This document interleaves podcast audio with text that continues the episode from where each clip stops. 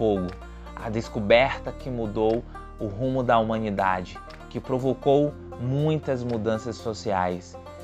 Há muito tempo atrás, as pessoas não sabiam fazer fogo, só tinha acesso quando o raio incendiava a mata.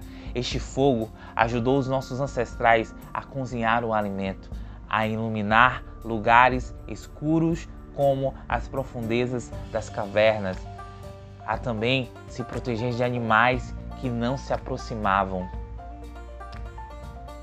Este mesmo fogo nos ajuda hoje a iluminar cada ambiente da nossa casa, cada ambiente da nossa empresa.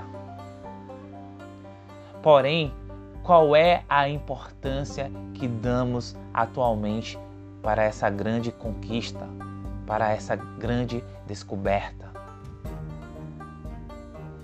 Qual é o grau de importância do fogo comparado às novidades que nos cercam no século 21?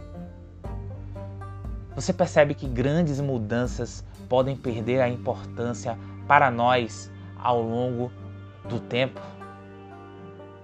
Por isso, com essa metáfora do fogo, essa história do fogo, te convido a prestar atenção nas pequenas coisas que também acontecem ao seu redor.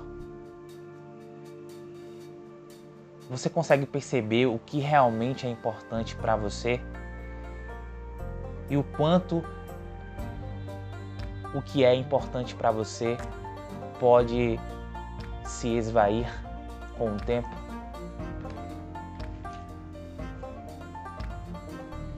Talvez as grandes coisas perdem a importância porque aprendemos ou somos condicionados a nos apressar. Somos condicionados a não esperar ou vivenciar com presença as coisas. Vamos construindo, produzindo e querendo mais, cada vez mais. Recebemos muitas bênçãos, presentes e até conselhos preciosos, porém nunca é válido bastante e sempre queremos mais e mais. Do externo estamos cheios. E o mundo interno? Será que essa sede de querer mais pode ser uma forma de esquecer o vazio de dentro?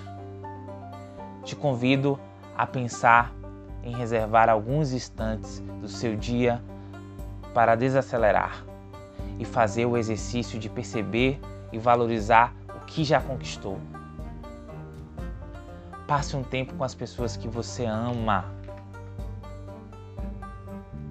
Agradeça aquela pessoa pelo bem que ela já te fez. Diga eu te amo para alguém, para o seu companheiro, para o seu pai, para a sua mãe.